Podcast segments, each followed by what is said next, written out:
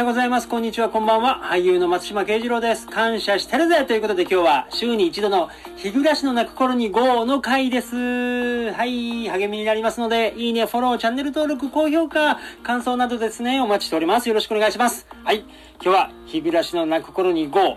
えー、先に言っておきますが、今日はネタバレします。もう日、日暮らし、日暮らし回、日暮らし GO。ちょっと全部ネタバレちょっと本気でね、ちょっと、今日は話していきたいと思います。もう今後ね、ちょっとネタバレでちょっと行くかもしれません。はい。よろしくお願いします。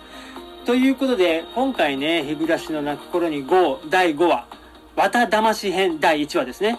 シリーズが変わりました。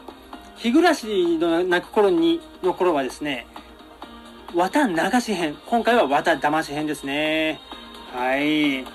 トップバッターがね、あの、出てきましたよ。早速、エンジェルモードで、シオンがね、シオンが出てきましたよ、シオンが。はい。シオンっていうのはね、そのミオンの双子の妹なんですが、もしかしたら今回、シオンはミオンかもしれませんね。前のシリーズでは、実際にその双子の妹のシオンがあそこで働いてたんですよ。でも今回なんかリアクションとか見てると、シオンの職場でミオンが働かざるを得ない状況になってる気がしたんですよね。というのも、その後のなんか、夕暮れ時に、あの、レナとね、前原圭一と、ミオンの3人で別れるとかの水車のところで、私これからまたちょっとバイトだからみたいな時に、えー、ウェイトレス大変だよな、みたいな話して、それはシオンだよ、みたいな。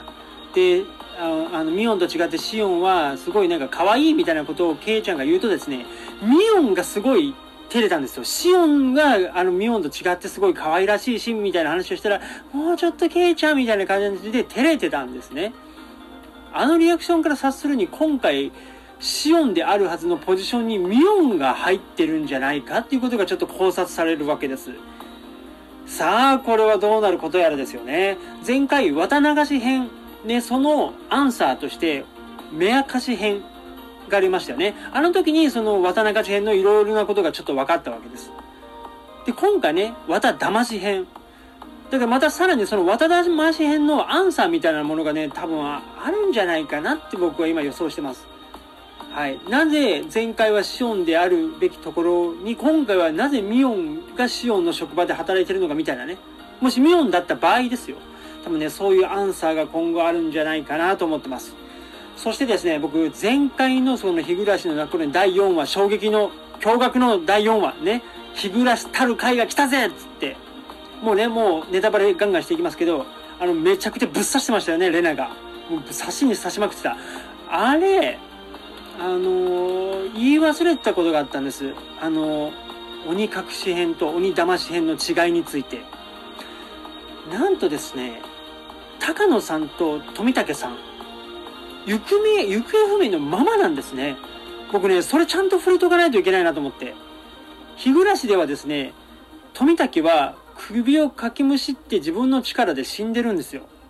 っていうのもですね、あれなんで死んだかっていうと、その、ワクチンではなく、その実際ウイルスをね、打たれて、その促進剤的なね、ウイルスを打たれて、自らもあの、ひなみ沢将軍を発症して富武は死んだわけですよ。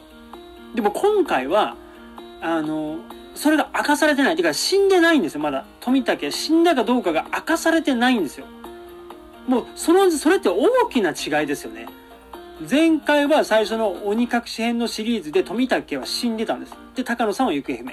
でも今回の鬼騙し編ではですね、二人とも行方不明のまま、これはちゃんと触れておかなきゃいけない。だから、毎年恒例のようにはなってないわけです。ね。っていうのであれば、あの、高野さんと富武が行方不明になったってことは2人死ななきゃいけない。だから、本当はレナと、えー、前原圭一のあのやり合いで2人死んでいたとしたら、例えばそう、まあ、今までの流れが成立するといえば成立する。でもそうはなってないし、そしてですね、その、リカちゃまと里子が首をぶっ刺して死んだと。これもちょっとね、やっぱりえって話ですよね。刺す、なんか今回刺すみたいなものが強く色濃く出てまして、ね、レナもぶっ刺してる。で、その貞子とリカちゃんもも、しかも首、首をね、刺す。で、その、4年目の撲殺した、あのね、あの、女性が撲殺したりした。で、その犯人はちょっとこう、ジャンキーというか、ちょっとなんかそういうおかしな人と。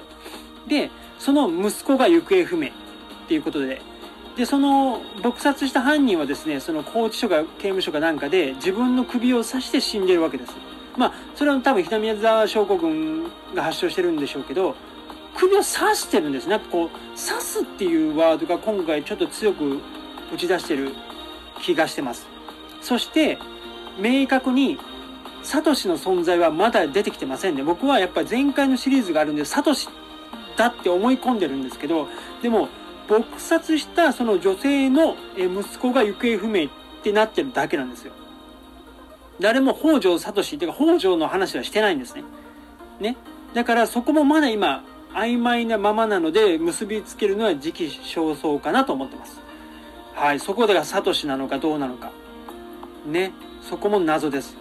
だからもうバットも、バット、あの、野球のバットですよね。金属バットのエピソードなんかもだ出てきてませんよね。リカちゃまが不正だから。そう、リカちゃまといえばですね、今回、綿魂編でもですね、あの、最初のゲーム大会ありましたね。前回、綿流し編ではですね、カルタ大会だったんですよ。あの、部活が。大勢の部活がですね。今回はなんと、カルタになんかこう人生ゲームに、なんかその釣りのやつだろなんだろいろいろありまして。で、なおかつですね、最後お土産をみんなに配ってるんですよ。ミオン以外の全員にですよね。ただそのケイちゃんに渡されたのは、あの、まあ、フランス人形というか、あの着せ替え人形。なんか洋洋風のね。あれをですね、あの瞬、あの段階で、リカちゃまが、えー、前原圭一に耳打ちしましたよね。素直に渡せば気持ちは届きますみたいな。あの、そのもう本当に素直に渡した方っていうことを促して、で、ミオにもう素直に渡しましたよね。早速。もうこれはもう、もう、ド頭からだからリカちゃまも決めに行ってるわけですよ。うまくこう、うまくこう、そうなるように促してるわけです。前回の、あの、解決に至った、あの流れ。ね。で、リカちゃまももう今回はもう私は、それに最善を尽くすみたいなことでですね、やっぱやってるわけですよ。で、今回渡しました。で、からのあのエンジェルモードのあのリアクションっていう。本当だったらシオンなんだけどなんかミオンっぽいなっていうあのニュアンス。そしてね、そこにお父さんと、お父さんと一緒に来ましたよね。あの、前原くんが。